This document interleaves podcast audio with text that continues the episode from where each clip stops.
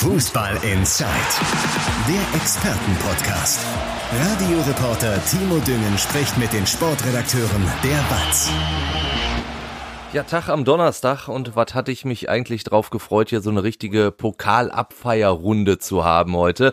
Zumindest so, wie man halt in der aktuellen Lage in der Welt äh, abfeiern kann. Aber irgendwie auch so ist ja leider nichts draus geworden der VfL Bochum gestern im Viertelfinale des DFB-Pokals gescheitert. Und unter anderem darüber werden wir natürlich äh, heute sprechen und dafür haben wir die perfekte Besetzung. Also besser hätte man sie sich gar nicht wünschen können, denn wir haben einmal unseren VfL-Experten Ralf Ritter und unseren Schalke-Experten, aber VfL-Fan Andi Ernst am Start. Tag ihr zwei.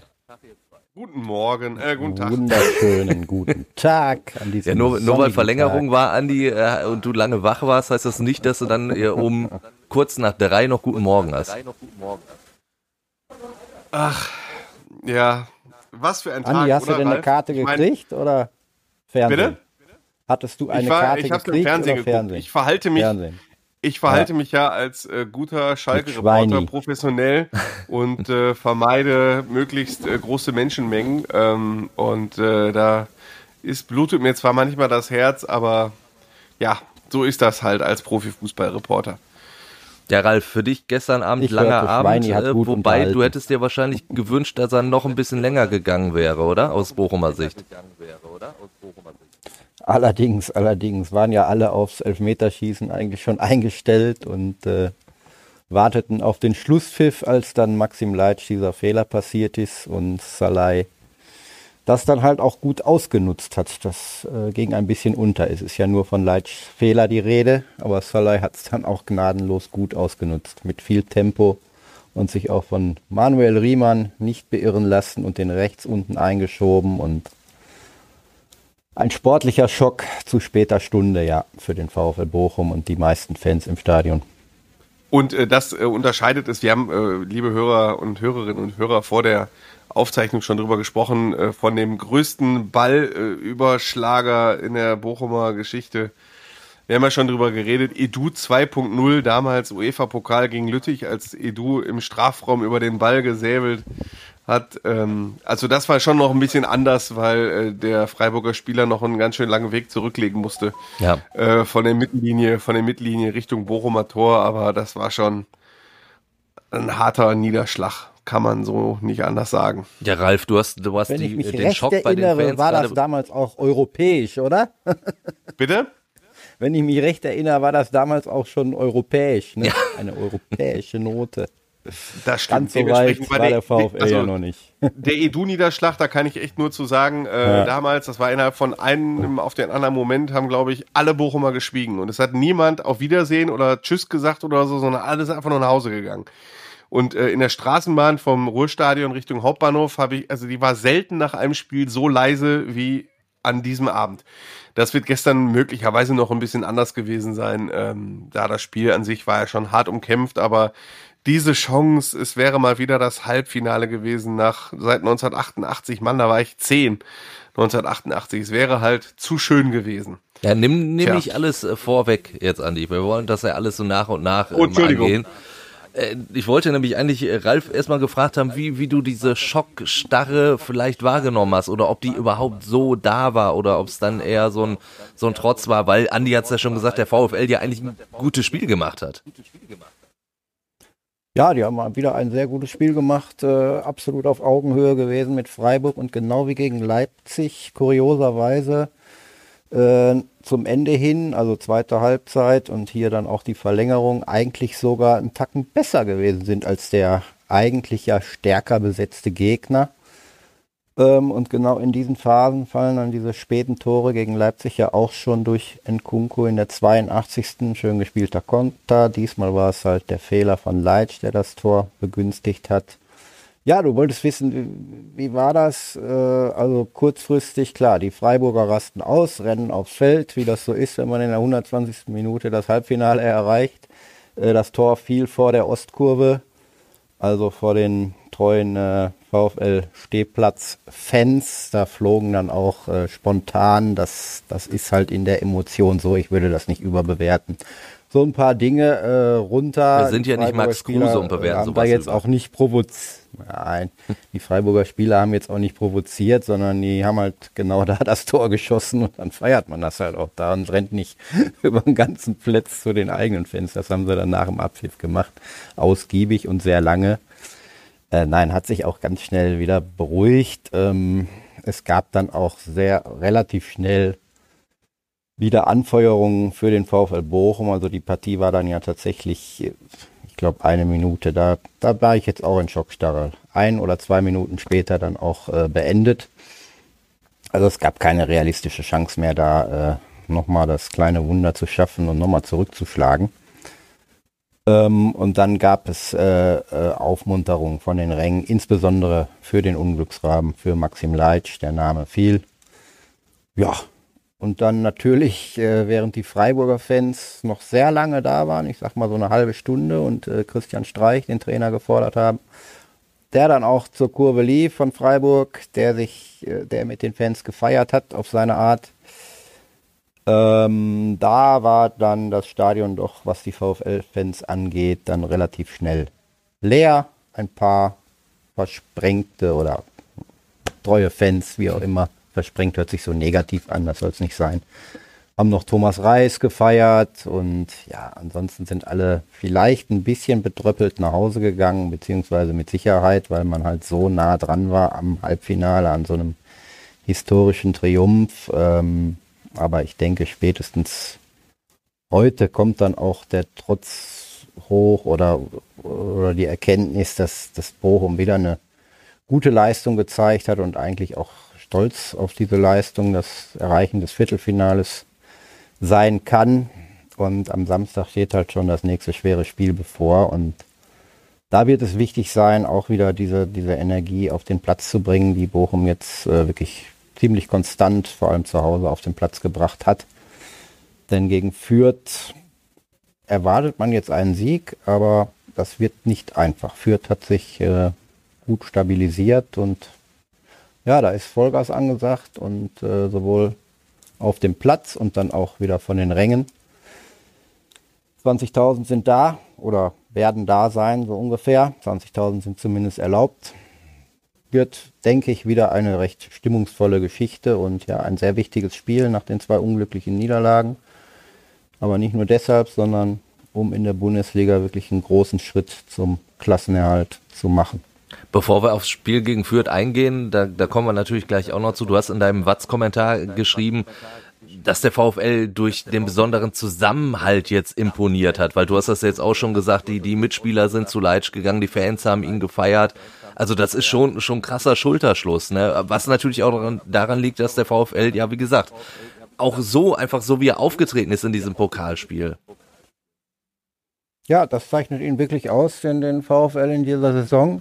Ich meine, das heißt jetzt nicht, äh, dass sich alle immer alle gleich lieb haben und natürlich Murt auch einer, der mal auf der Bank sitzt, äh, dass er nicht spielt.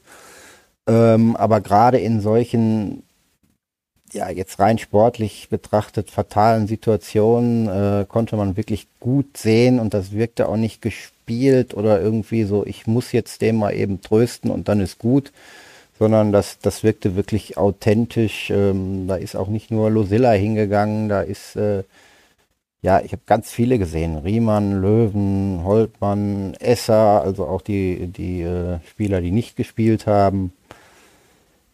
Alle bei Leitsch ähm, gewesen und haben ihm auf die Schulter geklopft, umarmt. Ähm, das zeigte schon, ja, Mitgefühl ist vielleicht das, das ein Wort zu viel, aber so diese Anteilnahme und hey, wir machen alle mal Fehler und äh, zusammen äh, ähm, drehen wir das weiter und kommen weiter und äh, spielen Samstag wieder als Team, treten wir wieder auf. Auch in den Interviews haben das alle betont. Ähm, das passiert, ein Fehler. Ne? Trainer Thomas Reis hat auch gesagt, wenn ein Abwehrspieler äh, so ein Fehler passiert, äh, noch gravierender ist es natürlich beim Torwart, aber beim Abwehrspieler ist es auch zu 70, 80, 90 Prozent in so einer Situation dann halt ein Gegentor, während äh, ein Stürmer halt auch ein, zweimal, dreimal drüber schießen kann und dann hat er halt eine Chance vertan, aber hat noch nicht äh, ein Gegentor kassiert. Ne? Der Trainer hat sich ja auch geärgert, dass nach vorne da der letzte Pass wieder einmal nicht so oft ankam, wie erhofft und gewünscht ja. oder dass Gerrit Holpen schon nach, nach sechs Minuten eine sehr gute Chance ausgelassen hat. Na, den Kopfball kann man auch aufs Tor bringen. Den man, ne? den man besser setzen kann. Ne? Ja. Insofern, ja, aber so ist das nun mal. Ich meine, jeder Profi-Verteidiger weiß dass, um seine Position und Fehler ist Fehler passiert. Ich denke aber, dass der VfL Bochum da mit diesem Zusammenhalt, den er da wirklich äh, demonstriert hat, ähm, damit hat er, glaube ich, auch wirklich viele Sympathien gewonnen. Ich habe schon einige gesprochen, die jetzt nicht jeden Tag Fußball gucken und das kam rüber auch an den an den Fernsehschirmen, ja. Die haben auch kein Sky oder so, die haben dann wirklich mal dieses Event in der ARD Free TV geguckt.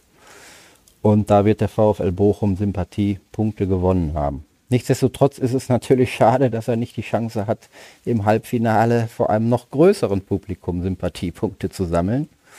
Oder, wenn man mal den eigentlich ja jetzt ausgeträumten Traum weiter äh, träumen darf, im Finale sogar vor einem weltweiten Publikum. Das wäre natürlich allein schon von, vom Imagegewinn ein, ein Riesenschritt gewesen, auch nochmal für den VfL Bochum äh, da national und äh, vor allem international dann auch nochmal äh, bekannter zu werden, ganz groß rauszukommen. Die Spieler, sagen wir mal, die machen im Finale ein großes Spiel, die, da explodieren ja die Preise. Ne? Ja.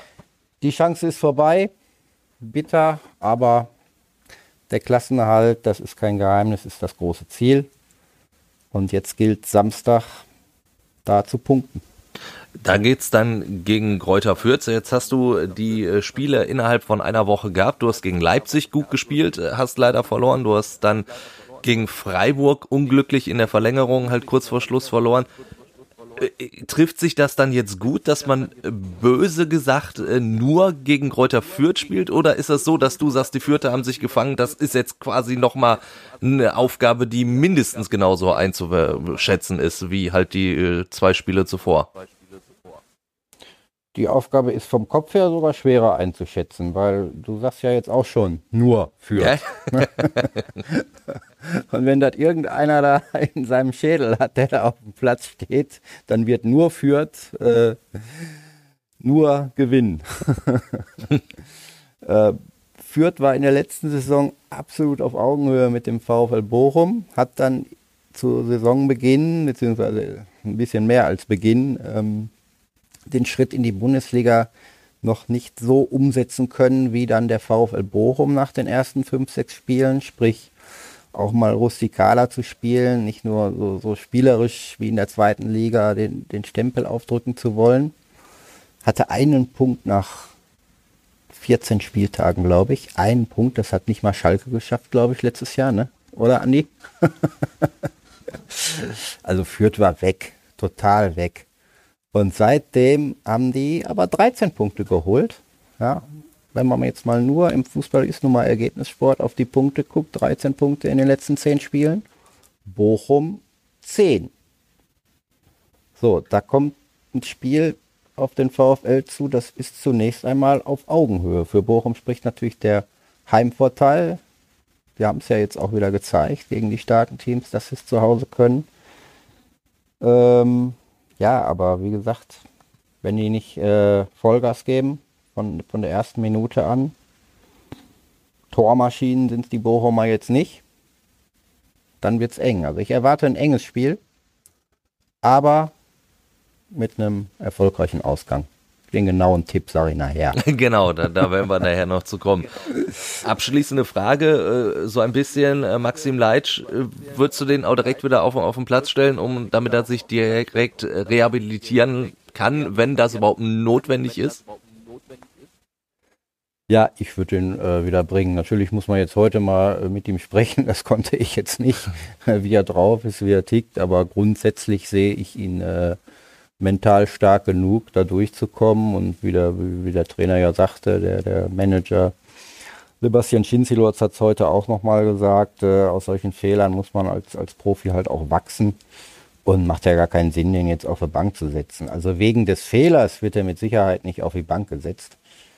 Ähm, Maxim Leitsch hat in den 120 Minuten davor, ich habe ja die Einzelkritik geschrieben und mhm. war voll des Lobes, wollte gerade auf den Absender drücken und dann passiert dieser Fehler. Ne? äh, kostet natürlich ein bisschen was in der Note, aber trotzdem bleiben die 120 Minuten, wo er eine hervorragende Partie abgeliefert hat. Ja. Und ähm, wenn du ihn jetzt rauslässt, äh, würde ich jetzt äh, aus dem Grund des Fehlers ähm, keinen Sinn drin sehen, weil irgendwann muss er ja auch wieder zurückkommen. Also ob jetzt oder nächste Woche, dann wird der Druck ja noch größer, wenn du ihn jetzt rauslässt. Also ich würde den äh, wieder bringen. Ich gehe auch davon aus, dass Thomas Reis das tun wird und genau wie Amel Bella Kotschap, der auch wieder eine sehr gute Partie gespielt hat. Also die beiden rocken in der äh, Rückrunde wirklich äh, hervorragend da hinten. Ich sehe keinen Grund, äh, dass die da gegen Fürth nicht wieder auf dem Platz stehen und ihre Leistung bringen. Dann lass uns Andi mal wieder so ein bisschen reinholen in die Runde. Wir sprechen über Schalke, wo ja das Sportliche in dieser Woche auch so ein bisschen in den Hintergrund geraten ist. Grund ist natürlich die Trennung von, von Gazprom und da muss ich einfach sagen, erstmal Respekt Schalke für diese Entscheidung. Ähm, da muss man schon irgendwie einen Arsch in der Hose haben für, wie ich finde, zumal Schalke das ja vor der UEFA getan hat, ne? Also diese, diese Trennung von Gazprom. Hättest du so schnell damit gerechnet, Andi? Gefühlt hat's ja die ganze Welt vor der UEFA gemacht. Ja, gut, aber ich, also ich hätte wirklich ähm, gedacht, ne, du guckst halt erstmal, ja, komm, die UEFA, was die so macht, aber, aber Schalke hat da ja nicht abgewartet. Also absolut äh, Chapeau dafür. Das äh, ist nicht selbstverständlich, gerade in der aktuellen Lage. Ich kann mich noch erinnern, als wir vor einer Woche hier aufgezeichnet haben, ähm, war, oder da war, war ich ja mit Nils im genau. äh, Podcast äh, da konnten wir viel noch nicht sagen, außer, äh, also ich glaube, da war die Kündigung, also die Kündigung gar nicht ausgesprochen. Da ging es nur darum, äh, Gazprom von der Trikotbus zu kriegen. Ja. Ähm, also das ist schon, äh, wie sie damit umgegangen sind, das ist schon gut. Und sie haben damit eine große Chance äh, genutzt, wirklich genutzt, denn äh, dieser Vertrag mit Gazprom, auch unabhängig vom äh, Ukraine-Krieg, der ja ganz schrecklich ist, ähm, war dieser Vertrag ja immer umstritten. Und ähm, jetzt, ich meine, er wäre bis 2025 gültig gewesen. Ein Vertrag, den die ehemalige Vereinsführung abgeschlossen hat. Das ist ja ein Clemens Tönnies Alexander Jobst Vertrag gewesen. Zwei, die nicht mehr tätig sind. Auch Peter Peters war ja daran beteiligt, der ehemalige Finanzvorstand. Und äh, die neue Vereinsführung hat diesen Vertrag geerbt ähm, und wusste natürlich, wie umstritten das ist und dass zu einem kompletten Neuanfang des FC Schalke 04 eigentlich auch gehört, sich einen neuen Hauptsponsor zu suchen, einen, der die Fans nicht spaltet. Und sie haben diese Chance ergriffen, den Vertrag äh, zu kündigen, trotz aller ähm, Probleme, die sich finanziell ergeben könnten. Und es war ja auch keine andere Wahl. Also ich glaube, wenn ja. Schalke hätte nicht länger an diesem Vertrag festhalten können. Das muss man jetzt auch mal dazu sagen, bei allem Lob, dass sie, dass sie so schnell gehandelt haben. Ähm, aber es wäre ja auch nicht möglich gewesen. Das muss ich jetzt auch wirklich ganz ehrlich sagen. Aber trotzdem Chapeau, Simon Terodde war heute in der Pressekonferenz und hat eindeutig gesagt, ähm, allein schon mit einem Trikot aufzulaufen, äh, nicht mit, mit Gazprom drauf. Äh, das hätte ihn schon stolz gemacht und äh, es hätte ihn auch stolz gemacht, dass er in dem Spiel jetzt in Karlsruhe vor einer Woche Mannschaftskapitän war und ja. da kann man doch stolz auf den Verein sein. Und wenn man sich auf dem Vereinsgelände umguckt, äh, also da ist schon ein Großteil der Gazprom Schriftzüge ist schon entfernt, äh, aus den Fanshops auch verbannt und ähm, ja, natürlich noch nicht alles. Das hat der Pressesprecher heute auch betont, äh, dass in der Kürze der Zeit, wenn ein Sponsor seit 2007 äh, beim FC Schalke 04 ist und das Gelände am Berger Feld äh, so riesengroß ist, kannst du nicht von innerhalb von einer Woche alles entfernen. Also da sollten die Fans auch nicht zu viel verlangen und nicht zu kleinlich sein und mit der Lupe danach suchen und dann irgendwo am Ernst-Kuzorra-Weg ähm, irgendwo an einer Laterne einen Aufkleber mit Gazprom finden und sagen, na guck mal, so entfernt sich Schalke von Gazprom. Also so viel Zeit sollten die Fans und äh, auch Kritiker dieses Geschäfts und Kritiker des Vereins, ähm, so viel Zeit sollten sie dem Club schon geben. Du, du hast gesagt, ein Sponsor, hinter dem sich die Fans vereinen können, das wäre natürlich Viva West, denn Viva West hat, was ja vielleicht einige gar nicht wissen, ja auch sogar einen, einen Bergbauhintergrund. Also äh, ist er entstanden äh, aus, aus, aus Bergbau, Arbeitersiedlungen der Ruhrkohle und so weiter. Also das ist natürlich eine ganz, ganz andere Hausnummer plötzlich. Die Frage ist halt nur, ist, inwiefern ist das für Schalke finanziell eine ganz, ganz andere Hausnummer? Weil ich meine, das muss man ja wirklich sagen. Es wurde ja auch als, als süßes Gift äh, bezeichnet, das Geld von Gazprom. Das war natürlich schon eine Menge Kohle, die Gazprom Schalke gezahlt hat. Ja, das ist natürlich äh, das Problem an der ganzen Sache. Ähm, man muss dazu sagen, dass äh, Viva West schon marktübliche Konditionen bezahlen würde, wenn sie es denn machen. Noch muss ja auch der Vertrag mit Gazprom aufgelöst werden, aber ich meine, der Verein hat selber Gespräche mit Viva West bestätigt. Ich wollte es gerade sagen. Man kann ja. schon davon ausgehen, dass das in Kürze bestätigt wird. Ja. Ein beliebter Zeitpunkt ist ja immer am Rande eines Heimspiels. Heute hat Marc Siegmann, der Mediendirektor, auch gesagt, auf die Frage, was denn am Samstag auf den Trikots stehen würde, ähm, beim FC Schalke 04, da hat er nur vielsagend darauf geantwortet, da müsst ihr euch noch zwei Tage gedulden. Ja. Ne, also das kann schon sein, dass das Samstag schon der Fall sein wird. Ähm, jedenfalls ähm, marktübliche Konditionen heißt äh, wohl immer noch, das sind nur 50, 60 Prozent der Gazprom-Konditionen, weil Gazprom war nicht marktüblich. Ja. Gazprom war weit über Markt. Worauf die Schalker, so wie ich das einschätzen kann, noch haben sie sich ja gar nicht öffentlich geäußert. Das ist ja Teil der von mir in den vergangenen Wochen und Monaten ganz, ganz oft angesprochenen neuen äh, Öffentlichkeitsstrategie, ähm, dass sie wirklich nur ganz selten, dass sich die Clubführung nur ganz selten äußert. Ähm, und nur dann, wenn wirklich was unterschrieben ist und keine Wasserstände mehr abgibt, sondern das wenn überhaupt in ganz allgemeinen Meldungen formuliert. Damit wollen sie sich abgrenzen von der alten Vereinsführung, die ich gerade schon angesprochen habe. Jedenfalls haben sie sich noch nicht öffentlich geäußert, aber so wie ich das mitgekriegt habe, wollen sie die fehlenden Millionen ausgleichen über zum Beispiel erhöhte Merchandising-Einnahmen. Ich kann mich erinnern, zu Champions League-Zeiten hieß es immer, Gazprom würde ähm, zwei Millionen Euro ungefähr kosten. Pro Jahr. Also, dass Leute keine Fanartikel kaufen, weil da Gazprom draufsteht. Jetzt ist zweite Liga und Corona, äh, dementsprechend muss man ein bisschen runtergehen. Ja. Aber sie rechnen schon, würde ich sagen, mit einem knapp siebenstelligen Betrag, äh, den es im Merchandising mehr zu verdienen gibt. Und dann war ja immer im Gespräch, dass einige Sponsoren nicht mehr Schalke unterstützen seit 2007, weil sie nicht im Umfeld von Gazprom werben wollen. Auch das ist natürlich äh, eine Möglichkeit, dass man ein bisschen was einnehmen kann, dadurch, ähm, äh, dass einfach Gazprom nicht mehr da ist und dass andere Sponsoren entweder mehr bezahlen ähm, oder sowieso neu dazukommen. Und so kann ich mir vorstellen, plant Schalke das auszugleichen.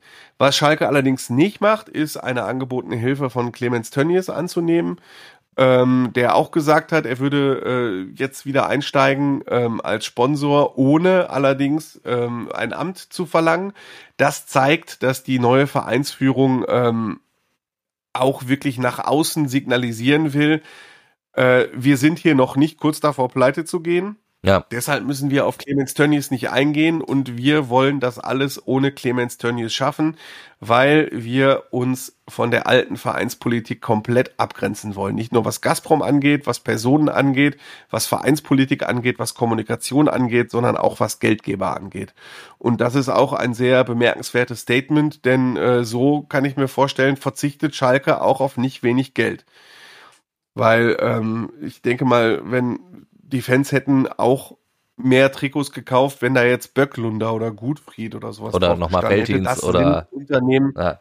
Unternehmen von Clemens Tönnies. Ja, das ist äh, der aktuelle Stand, was die Kohle angeht. Natürlich müssen die Rechnungen, äh, die Lizenzierungsrechnungen ein bisschen angepasst werden für die kommende Saison. Äh, aber so wie Christina Rühlhamers das immer ausgedrückt hat, auch äh, ohne Gazprom wäre Schalke in der Lage zu überleben, selbst wenn der Aufstieg in die Bundesliga, der Wiederaufstieg verpasst werden sollte. Würdest du das denn unterschreiben, dass äh, Viva West, sollte es der äh, neue Trikotsponsor und Hauptsponsor werden, wonach es ja, wie gesagt, äh, sehr aussieht, dass das wirklich was wäre, was, was so die Schalker Fanseele so ein bisschen streicheln würde? Also so ich habe ich es zumindest bislang wahrgenommen. Ne? Ich meine, klar, offiziell ist der Sitz in Essen, aber Viva West hat natürlich die Hauptzentrale im Nordsternpark. Das, das ist natürlich, kennt jeder in Gelsenkirchen, jeder kennt diese Herkules-Figur obendrauf das ist natürlich, wie gesagt, in der Hinsicht eine ganz, ganz andere Hausnummer. Ähm, definitiv. Also sagen wir so, äh, das, was die Fans am meisten erwärmen wür äh, würde, wäre natürlich die lokale Biersorte. Wenn man sich beim VfL Bochum umhört und fragt, wer ist euer Wunsch-Trikotpartner, äh, dann äh, antworten, glaube ich, 100 von 100 VfL-Fans Moritz Fiege. Äh, und natürlich hätte der Schalker auch am liebsten Felddienst auf der Brust. Äh, und der MSV-Fan, Timo, um dich auch ins Spiel zu holen, der hätte wahrscheinlich auch am liebsten Köpi auf der Brust. Ja, so, und, ja, und, du ne? wirst es nicht glauben, es, es gab ja im Niederrhein-Pokal vor, lass mich nicht lügen, zwei Jahren, drei Jahren gab's ja das äh, MSV-Trikot mit König Pilsener drauf. Äh, sollte im kompletten Niederrhein-Pokal getragen werden, aber da ist der MSV sehr früh rausgeflogen. Trotzdem, es war ein absoluter Verkaufsschlager, dieses Trikot, klar. Ich meine, hatte Bochum nicht auch mal für ein Spiel mal so ein Moritz-Fiege-Trikot, weiß ich gar nicht mehr. Äh, jedenfalls wäre Feldins natürlich der Wunschpartner, aber sowas ist natürlich auch, streichelt dann auch die Seele wenn ein Unternehmen aus dem Ruhrgebiet und eins, das auch noch im Nordsternpark seinen Sitz hat, äh, da drauf steht. Ich meine, äh, ich würde jetzt nicht so weit gehen, das wurde ja auch schon ähm, semantisch analysiert. Wenn man von Gazprom kommt und dann quasi ein Unternehmen aufs Trikot holt, das Viva West sozusagen es lebe der Westen oder so hat, so weit würde ich jetzt in der Analyse nicht gehen. Das habe ich auch schon verschiedentlich gehört ich denke mal nicht, äh, dass diese Botschaft eine große Rolle gespielt hat äh, bei der Wahl des neuen Trikotpartners. Dann lass uns jetzt mal zum Sportlichen übergehen. Da können wir ja eine Bilanz ziehen. Ein Jahr Dimitrios Gramotzis, äh, ihr habt das ja auch gemacht in der Watz. Die reinen Zahlen sind jetzt, ja, sagen wir mal so, äh, positiv ausgedrückt ausgeglichen. Ich glaube 14 Siege, 15 Niederlagen, äh, 6 Unentschieden in 35 äh, Pflichtspielen man könnte fast sagen, so ein bisschen durchwachsen, die, die Bilanz. Allerdings spielt da natürlich die, das Ende der ersten Liga halt noch mit rein, wo du ja im Endeffekt ja äh, mit Dimitrios Gramotzes schon ja wusstest, dass es runtergeht. Also ich meine, da konnte er, glaube ich, nicht mehr allzu viel ausrichten. Deswegen ist die Bilanz vielleicht so ein bisschen verfälscht. Er ist ja mittlerweile so angekommen, dass er ein gewisses Standing hat. Ich, da haben wir ja auch schon ein paar Mal drüber gesprochen. Aber er ist, hat noch nie den Status unumstritten. Wird er da irgendwann nochmal hinkommen oder äh, ich meine, auch wir haben ja durchaus häufiger über ihn diskutiert. Also, wenn ich über ähm, Dimitrios Gramotzes nachdenke und ich habe den Text auch wohl überlegt geschrieben, äh, zusammen mit meinem Kollegen Robin Haag, äh, und wir haben ja auch exklusive Stimmen von ihm dazu seinem ersten Jahr bekommen. Ähm, es ist eigentlich verrückt, dass er nicht unumstritten ist, wenn man nur auf die Zahlen guckt. Du hast schon recht, eigentlich, wenn man auf die 35 Spiele guckt, ist es ausgeglichen, so. Aber wenn man es unterteilt, hat er von den ersten 18 Spielen 11 verloren und mhm. von den zweiten 17 Spielen nur 4. Von den vergangenen 8 Spielen nur 1. Man kann äh, eine durchaus eine Entwicklung feststellen. Die Mannschaft hat eine der besten Abwehr- und Angriffsreihen der zweiten Bundesliga. Ähm, er hat die Mannschaft wirklich sportlich weiterentwickelt und äh, keiner hat von Gramozis erwartet, schon am 24. Spieltag unangefochten mit acht Punkten Vorsprung Erster zu sein. Die Mannschaft steht drei Punkte hinter einem direkten Aufstiegsplatz. Auch das ist in Ordnung. Ähm, zusätzlich sein Charakter, also da zweifelt wirklich keiner dran. Gramozis ist äh, wohnt, wohnt in Felbert, ist auch ein Kind aus dem Pott, ist als Kind ins Parkstadion gegangen. Das hat er auch nochmal betont, dass Schalke für ihn jetzt auch nicht irgendein Verein ist. Der ist morgens wirklich der Erste, der am Platz ist und abends der Letzte, der geht. Der spricht auch wirklich die Sprache der Fans, ist auch ein Arbeiterkind. Sein Vater war Gastarbeiter, kam aus Griechenland als Polierer und stand äh, an der Poliermaschine und der hat das Ganze halt als Arbeiterkind mitgemacht. Auch das passt. Ähm, dann ist es fast schon verrückt, dass er nie auf Händen getragen worden ist. Ist natürlich klar, wenn du absteigst auf, mit Schalke 04 wirst du nicht auf Händen getragen, das ist schon klar. Aber auch für diesen, Aufschwung wurde er nie so richtig ähm, verantwortlich gemacht. Wenn es mal gut lief, war es Rufen Schröder, der den tollen Kader zusammengestellt hat. Und dann waren es vor allen Dingen die Einzelspieler. Dann wird, kriegt er häufig zu hören, ja, also äh, erstens äh, seine Aussagen in den Pressekonferenzen äh, sind häufig und seine Begründungen sind häufig fragwürdig. Ja, gut, es gibt Trainer im deutschen Profifußball, die rhetorisch begabter sind als er, aber ähm, ja, mein Gott, macht man ihm das zum Vorwurf? Ich jetzt nicht zwingend. Äh, dann heißt es, eigentlich hat Schalke nur eine Taktik und zwar Ovean flankt und Terodde verwandelt und äh, der Rest ist Zufall. Ähm, da ist natürlich was dran. Man kann ihm schon vorwerfen, dass er taktisch überhaupt nicht flexibel ist. Ja. Ähm, auch wenn er das selber immer begründet mit, wir haben eine Mannschaft, wir hatten 45 Transferbewegungen im Sommer, dass du dann mit einer neuen Mannschaft erstmal versuchst, ein System einzuüben, ist ja auch erstmal klar. Und er sagte, auch Real Madrid in der besten Zeit, da wusste auch jeder, wie die spielen. Und trotzdem haben die dreimal hintereinander die Champions League gewonnen, so ungefähr. Ne? Ähm, kann man ihm natürlich vorwerfen, auch da hatte Schalke schon Trainer, die taktisch etwas gewandter waren. Natürlich muss man nicht so viel verändern, wie Domenico Tedesco das immer gemacht hat. Oder auch Manuel Baum, der hat auch immer äh, sehr viel hin und her gewechselt in den zwei Monaten, die er da war. Aber auch da gibt's halt Trainer, die besser spielen. Und es, man wird, ihm wird halt schon vorgeworfen, ähm, dass die Spiele immer so holprig sind. Wenn man sich den HSV anschaut, der HSV hat schon eine ganz eigene DNA, eine immer zwischen 60, 70 Prozent Ballbesitz, verliert fast gar keine Spiele, die kann man sich eigentlich immer angucken, Hamburg. Werder Bremen zum Beispiel auch, äh, die gewinnen mal eben kurz acht von neun Spielen, das neunte endet unentschieden. So eine Serie hat Schalke noch nicht hingekriegt. Ja. Darmstadt hat auch eine ganz eigene DNA mit dem Duisburger Erfolgstrainer Thorsten Lieberknecht. äh, besten Sturm, äh, besten Sturm der Liga, haben einen äh, unglaublichen Lucky Punch, zum Beispiel jetzt auch in Dresden in der 93. Ja. Minute.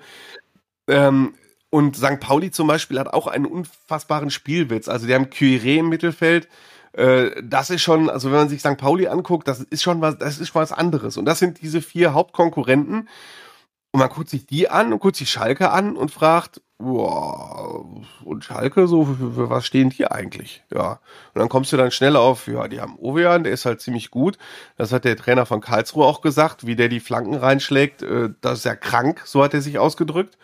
Äh, und sagte dann, so einen hat Schalke seit Anderbrücke nicht mehr gehabt. Ähm, und dann kommst du schnell auf, ja, Schalke muss halt hoffen, dass 60.000 zugelassen sind, dass sie in der Arena vor ausverkauftem Haus spielen, dass sie die fünf Heimspiele gewinnen. Ja. Weil da sind nämlich Spiele gegen Heidenheim, St. Pauli und Werder Bremen dabei. Und dann kannst du sagen, äh, die haben 41 Punkte plus äh, 5 mal 3, 5 Heimspiele, sind wären 15, dann äh, hätten sie halt 56. Musst du noch zwei Auswärtsspiele gewinnen, dann hast du vielleicht die Relegation sicher aber das hat jetzt wenig Sportliches, worauf man sich konzentriert, sondern, ja, mein Gott, Ovean darf sich nicht verletzen, Klammer auf, was jetzt gerade passiert ich ist. Ich wollte gerade sagen, ja. Aus am Samstag. Terodde darf sich nicht verletzen. Ja, und dann müssen halt 60.000 Leute zugelassen werden. Also das ist schon ähm, im Gegensatz zu den vier Konkurrenten ein bisschen äh, vage. Natürlich spielt Verletzungspech und Corona-Erkrankte spielen schon eine Rolle. Das ist wahr. Wenn sich bei Werder Bremen jetzt parallel Duxch und Füllkrug mit Corona hätten die auch ein Problem, ja klar. Identifizieren, sagen, infizieren würden, dann hätte Werder Bremen natürlich auch ein Problem, weil Füllkrug und Duxch, äh, das ist, ist, das ist ein super Bundesliga-Sturm. Ich glaube, äh, die Hälfte der Bundesligamannschaften hätten gerne Füllkrug und Duxch im Sturm. Ähm, Muss mal eben unterbrechen. Halt ich habe jetzt einen Anruf vom Trainer. Vom Trainer? mal eben dran gehen, ne? Ja, da mal das. Ralf. Ja, jo. Ja, so ist das. Wenn, wenn ja, Thomas ist, Reis anruft, dann äh, muss man Fußball in Zeiten bis und kurz zur Seite. Wir, muss ich leider, muss ich leider so lange weiterreden, äh, dass, äh, Andi, wie kriegst du hören? das nur hin? ja, na, wie ja, was, mein Gott. Nein, ähm, dass wir noch hören, was Thomas Reis und Ralf Ritterler besprochen haben. Äh, ja, also es ist, ich finde aktuell, und so habe ich das auch in meinem Text nach Karlsruhe formuliert, Aktuell fehlt Schalke die Aufstiegsklasse und fehlt die Klasse der ersten vier. Ich will nicht sagen, dass Schalke eine schlechte Saison spielt, aber Schalke steht absolut gerechtfertigt auf dem fünften Platz. Sie sind nicht besser als Platz fünf aktuell. Aber Simon Terodde wurde natürlich auch heute darauf angesprochen und er sagte, ja, ist ja auch scheißegal, weil wir müssen nicht jetzt unter den ersten drei stehen, sondern Klar. am 34. Spieltag. Und da haben wir halt noch zehn Spiele. Und jetzt kommen vier Spiele, die Schalke in der Hinrunde alle gewonnen hat. Und sie setzen darauf, dass sowas in der Rückrunde auch passiert. Es sind nämlich äh, Spiele gegen Hansa Rostock, FC Ingolstadt, Hannover 96, Dynamo Dresden. Das sind Mannschaften, die zwischen den Plätzen äh, 9 und 5, 9 und 18 stehen oder 9 und 17. Äh, mal ganz ehrlich, das sind auch wirklich zwölf Pflichtpunkte. Ja. Die Schalke da und wenn muss. wir uns da jetzt an die Hinrunde erinnern, an die Siege, das waren alles Siege, die auch äh, durchaus hätten anders laufen können. Also ich erinnere mich an das Spiel in Rostock, Andi, als, als wir zusammen da waren. Hätte Schalke schon, ja, wenn es doof läuft, zurückliegen können. Da haben sie damals zum richtigen Zeitpunkt einmal kurz vor und einmal kurz nach der Pause die Tore gemacht. Gegen Ingolstadt ging es, glaube ich, auch erst hinten raus, so richtig, wenn ich mich richtig ja, erinnere. Ingolstadt, Ingolstadt war noch eins der leichtesten Spiele der Saison, weil die hatten zu dem Zeitpunkt drei Punkte geholt. Genau. vier. Aber Ingolstadt war schon etwas leichter, aber ähm, du hast recht, Rostock war sehr eng. Ich kann mich erinnern, dass der Trainer von Rostock über die ersten 40 Minuten gesagt hat, da haben wir alles richtig gemacht. Das war eine der besten Leistungen, fast so glaube ich, ich, ja. ich erinnere mich nicht mehr genau, aber er sprach sogar von einer der besten Leistungen der Vergangenheit. Äh, die haben halt nur die Kiste nicht getroffen. Äh, Dynamo Dresden war zwischen 1 zu 0 und 2 zu 0, Endstand war 3 zu 0, sehr eng. In Hannover fiel das Tor in der 94. Minute und du kannst nicht davon ausgehen, dass Schalke jetzt wirklich die vier Spiele einfach satt runterspielt. Und, und das fehlt ja generell mal so, so ein Schalker Spiel, was, was einen vielleicht mal so richtig begeistert. Ne, also auch, auch hohe Siege, zum Beispiel gegen Sandhausen, auch das war erst hinten raus. Du hast halt, und, und das unterscheidet Schalke und das ist wahrscheinlich auch der Punkt, warum Gramozis halt nie unumstritten ist, weil immer wenn gerade so eine gewisse Euphorie aufkeimt, dann hast du zum Beispiel so ein Spiel in Düsseldorf, wo du verlierst, oder dann hast du halt einen Unentschieden in Karlsruhe. Also du kriegst halt immer direkt den Dämpfer gefühlt. Definitiv. Gramozzi sagt dazu immer, Jungs, das ist zweite Liga. Weil er immer noch manchmal das Gefühl hat, dass Fans, Journalisten, ähm, auch manchmal auch Vereinsführung immer noch nicht begriffen haben und dass er das nicht verstehen kann, was zweite Liga bedeutet. Er sagt dann, Leute, guckt euch Werder Bremen an. Guckt euch an, ob die einmal einen Gegner komplett zerschossen haben, 90 Minuten lang. So, und er sagte, das ist dann auch nicht der Fall. Die Gegner sind alle gut genug dafür. Da ist jedes Spiel ist anstrengend und wenn ihr das erwartet, erwartet ihr von Schalke zu viel. Und das muss man auch wirklich anmerken, dass ich feststelle, dass die Schalker doch auch ein paar falsche Erwartungen haben. Ähm, was ist denn, wenn Dimitrios Gramotzis geht am Saisonende? Er, er, wird gehen, wenn Schalke nicht aufsteigt, da bin ich mir relativ sicher. Ähm, Schalke kriegt nicht mehr automatisch die geilen Trainer. Also äh, früher war es ja so, wenn ein Trainer die Champions League gewonnen hat, dann äh, hat Schalke sich auch um den bemüht. Roberto Di Matteo zum Beispiel. Ja. Da hat Schalke nur ins oberste Regal gegriffen. Und jetzt also wüsste ich nicht, warum irgendein Trainer, der internationale Ambitionen hat, einfach zu Schalke 04 gehen sollte. Äh, dementsprechend kriegst du nicht mehr die besten Trainer, du kriegst nicht mehr die besten Spieler. Ähm, und dass Gramozzi sich da manchmal unverstanden fühlt, kann ich mir, äh, finde ich schon. Äh, aber klar ist, äh, es wäre mal nicht schlecht, wenn Schalke auch mal einen Gegner so richtig aus dem Stadion schießen würde. Äh, wenn gleich Gramozis auch dazu sagt, Leute, in den vergangenen acht Spielen haben wir 17 Tore geschossen. Da sind über zwei im Schnitt. Schalke hat mit äh, die besten, den besten Angriff der Liga, glaube ich sogar die meisten Torschüsse der Liga.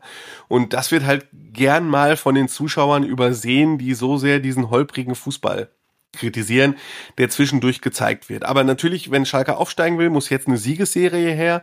Äh, da müssen deutliche Siege her, weil auch die Tordifferenz natürlich eine Rolle spielt. Da ist Schalke ganz gut unterwegs bisher. Und das ist besonders wichtig äh, in dieser Situation, auch für Gramotzes persönlich, denn wenn Schalke aufsteigt, wird sein Vertrag um ein Jahr automatisch verlängert. Wir haben vorher gerade schon drüber gesprochen, gegen Hansa Rostock, Thomas Ovian wird ausfallen. Das ist äh, einer von den beiden Spielern, wo wir gerade gesagt haben, die dürfen eigentlich gar nicht ausfallen. Wie, wie will Schalke den ersetzen? Wird natürlich schwierig. Also Matriciani wäre natürlich einer, der, der die äh, einfach eins zu eins ersetzen könnte, diese Position. Chalanolu vielleicht? Ähm, sagen wir mal so, äh, Ovean wird aller Voraussicht nach ausfallen. Gramozis hat sich noch so ein Hintertürchen aufgehalten, hat gesagt, äh, dass Ovean angeschlagen ist, dass sie ihn aus dem Training gelassen haben, aber dass sie jetzt noch mal beobachten wollen, äh, ob das funktioniert oder nicht. Aber lieber einmal draußen lassen, als ihn jetzt einzusetzen und dann eine längere Verletzungspause zu riskieren. Da so ist, glaube ich, der Kurs. Ähm, du kannst Ovean nicht ersetzen, das ist klar. Weder auf der Position noch als Standardschütze. Da wird Schalke improvisieren müssen und das ist ein ganz großer Schwachpunkt. Du hast gerade die Varianten schon aufgezählt. Ähm, die sind alle riskant, weil Jalanoglu und Matriciani in dieser Saison noch kein Spiel von Beginn an gemacht haben. Du kannst Bülter ausprobieren, der ist Stürmer, das ist in Düsseldorf schiefgegangen. Du kannst Schulinov ausprobieren, das ist im Pokal schiefgegangen. Ähm, also das ist schon schwierig. Du kannst natürlich auch die Taktik ändern auf Viererkette, hat Schalke auch noch nicht gemacht. Das heißt, die beste Variante ist, Ärzte und Physios geben ihr Bestes und kriegen Ovean irgendwie hin. Das wäre dann wahrscheinlich wirklich die beste Variante. Und äh, gehen wir mal wieder rüber zu Ralf, denn der hat ja, während wir gesprochen haben, mit Thomas Reis telefoniert. Was sagt der zum Pokal aus? Naja, äh, natürlich ist er noch enttäuscht, aber äh, nutzt ja nichts. Es geht weiter, sagt er erstens. Ähm, klang schon wieder recht optimistisch und vor allem zielstrebig im Blick auf äh, Samstag. Mannschaft heute beim Training, was ja nach so einem Spiel dann mehr ein Auslaufen ist, sei schon noch enttäuscht gewesen. Keine Frage, aber trotzdem äh, ist er durchaus frohen Mutes, dass äh, da seine Jungs, wie er sagt, am Samstag wieder 100% Gas geben. Darauf legt er jetzt Wert, äh, besonderen Wert. Er will am Samstag eine Elf aufstellen, die zu 100% äh, Vollgas geben kann. Damit meint er gar nicht den Patzer von Leitsch oder sonst was, sondern dass das Pokalspiel halt schlicht und ergreifend auch viel Kraft gekostet hat. Klar. Und zuvor das Spiel gegen Leipzig. Und ja, so ein paar Änderungen sind, sind klar. Danilo Soares äh, habe ich gefragt. Er hat ja gestern eine äh, Pause bekommen, etwas überraschend. Saßen wir auf der Bank, ist ja absoluter Führungsspieler, Stammkraft, einer der besten der Saison. Nach unserem Spieler der Saison, Antonio Silla natürlich. Ähm, ja, hat er erklärt mit einer schöpferischen Pause äh, in der englischen Woche. Hm, Soares wird auf jeden Fall am Samstag wieder spielen. Äh, zweite Grund, dass Staphylidis mal gespielt hat, äh, ist auch seine Überzeugung halt von Konstantinos Staphylidis, der sehr gut trainiert, der links wie rechts spielen kann und halt nur zwei äh, Spieler vor sich habe, die es eben auch sehr gut machen. Also Soares schöpferische Pause verzichten wird er müssen auf Jürgen Lokadia, das bedauert er sehr weil äh, Locadia hatte einen Schlag den Rücken im Lendenwirbelbereich, musste am, am Mittwochabend noch ins Krankenhaus, war da wohl bis 1 Uhr nachts, äh, konnte wohl kaum schlafen, hatte Schmerzen. Äh, heute sieht es schon besser aus, es ist nichts kaputt. Es ist wohl eine, eine schmerzhafte Prellung. Für das Spiel am Samstag heißt das, es wird eng im Fußballjargon, also wahrscheinlich fällt er aus. Äh, darüber hinaus aber, das war gestern ja auch noch eine Befürchtung, äh, fällt er wohl nicht aus, wäre dann also nächste Woche wieder dabei. Und weil du mich ja gefragt hast, äh, ob er, ob ich Maxim Leitsch wieder aufstellen würde, habe ich ihn das natürlich auch gefragt. Sehr gut. Und äh, da hat er gesagt, äh, sinngemäß, ja, also jetzt nicht zitieren, ich mach's mal aus dem Kopf, sinngemäß, äh, selbstverständlich würde er ihn wieder aufstellen, wenn er bereit dazu ist, äh, wegen einer Aktion nach zuvor vielen äh, gut, äh, 120, guten 120 Minuten und zuvor guten Spielen, äh, wäre es ja sinngemäß, wie gesagt, Wahnsinn, äh, den nicht aufzustellen. Er hat aber auch gesagt, er muss selbst auch bereit dazu sein und da wird er sich nochmal genau angucken morgen und noch, noch mal mit ihm sprechen. Heute hat er auch schon mit ihm gesprochen, welchen mentalen Eindruck er dann hat, ob er bereit dazu ist ähm, und auch welchen körperlichen Eindruck dann natürlich. Das gilt, gilt halt wie gesagt für alle. Aber grundsätzlich steht Leitschis Einsatz aus seiner Sicht zunächst mal nichts im Wege und äh, Bella Kotschaps Einsatz natürlich auch nicht. Ja, dann Dankeschön, dass du meine Frage direkt weitergeleitet hast und äh, Chapeau, dass deine Einschätzung sich ja 100% mit der von Thomas Reis äh, gedeckt hat. Guck mal. Andi ja, ist wieder da. Im nächsten Leben werde ich Trainer. Andi ist wieder da. Ich weiß nicht. Trainer Andi. Ne? ich habe, äh, ich weiß nicht, ob du mich, könnt ihr mich hören? Ja, wir, ja, hören, wir hören dich. Ja, ich habe jetzt die letzte Variante. Ich habe mein WLAN ausgeschaltet und bin jetzt über Handy mobile Daten. Das habe ich noch nie ausprobiert beim Podcast. Vielleicht funktioniert's ja. Eine das Premiere. Hört sich gut an. Dann, dann lass uns äh, deine Kosten nicht zu so sehr in die Höhe treiben. Ich weiß ja nicht, was du für eine Flatrate hast. Äh, dann gehen wir jetzt zum Tippen über. Gerne. Und, und, sta und starten bei dem Verein, über den wir heute gar nicht gesprochen haben, äh, beim BVB, der spielt in Mainz. Andi, was meinst du? Was meinst du? Äh, ich sag unentschieden, ein, unentschieden, eins, unentschieden 1 zu 1. Borussia Dortmund ist ja quasi so wie Schalke vor einem Jahr, nur auf anderem Niveau. Nämlich es geht im Prinzip um nichts. Es geht im Prinzip um nichts mehr. So, ja, nur, nicht, äh, im, im, nur nicht ist Dortmund fest 18. sondern Zweiter. Das ist natürlich auch noch was anderes. Definitiv. Ralf? Mainz ist heimstark. 2-1 Mainz. Ich äh, wäre auch bei einem Unentschieden, muss dann ja 2 zu 2 tippen, weil Andi das 1 zu 1 ja schon geklaut hat. Dann, ja, der VfL gegen Kräuter führt, Ralf. Ja, ich habe gesagt, wird ein enges, äh, sehr intensives, umkämpftes Spiel, gehe ich fest von aus. Äh, für Fürth ist es auch wie, wie jedes Spiel ja schon seit Wochen und auch bis zum Ende, wenn sie es denn schaffen sollten, äh, in Bochum zu gewinnen, die letzte Chance. Ähm, Bochum aber wird gewinnen 2 zu 1. Immer so pessimistische Tipps. Der VfL zuletzt Pech gegen Leipzig, Pech gegen äh, den SC Freiburg, Frust von der Seele schießen 3 zu 0. Also ich frage mich gerade, was an einem 2 zu 1 pessimistisch ist. Das sind drei Punkte. Im Vergleich zum 3 zu 0. Ich glaube, da wären alle zufrieden. komm, dann, komm, dann äh, sag ich 2 zu 0, damit wir so, so ein bisschen in der Mitte sind. Dann Schalke gegen Hansa Rostock, Andi. Oder ist jetzt unangenehm, das so zu tippen, aber ich glaube, die gewinnen das nicht. Also ich sag 1 zu 1. So, und jetzt, du jetzt der kommt. Pessimist, ja. da sag ich jetzt mal ein klares 3-0. Und vorhin oh. kam der Anruf von Thomas Reis, wollte ich auch noch mal sagen, äh, da wollte ich eigentlich einklinken von wegen DNA und Spielphilosophie. Ich meine, der hat Simon Terodde und wenn man Simon Terodde hat und bringt, dann muss man das Spiel natürlich auch auf ihn zuschneiden, oder? Ist ja auch eine Art von DNA. Ähm, das ist auch eine Art von DNA. Das Problem ist nur, ähm, dass der geneigte Schalke-Fan gerne auch mal äh, eine etwas andere Spielphilosophie sehen würde. Denn ja. ich sage immer Dann noch. Dann kannst du aber Simon Terodde nicht ja, bringen. Die ansehnlichsten Spiele. Dann meckern auch alle. Ja, ja, die ansehnlichsten Spiele, wo du gesagt hast, boah, da hat Schalke mal richtig geil gespielt. Das waren die zwei Spiele, äh, in denen Terodde nicht dabei war wenn man gesehen hat, die können das eigentlich, die können eigentlich auch gut kombinieren, nur das ist halt was anderes, wenn Terodde spielt. Da geht es ja, halt vor allen Dingen ja. auf Flanken, Standardsituationen und irgendwie hält er schon ja. seine Rübe hin oder seine Füße oder was auch immer. Ja, andererseits wird er ja auch gefeiert ohne Ende. Komm, machen wir weiter. Ja. machen wir weiter. Ich, ich sag 1-0 für Schalke. Also äh, ich glaube, das wird eine enge Kiste, aber an einen Schalker Sieg glaube ich. Genauso wie ich glaube, dass der MSO Duisburg zu Hause gegen Viktoria Köln gewinnen wird. Und zwar tippe ich da auf ein 2 zu 1 für den MSV.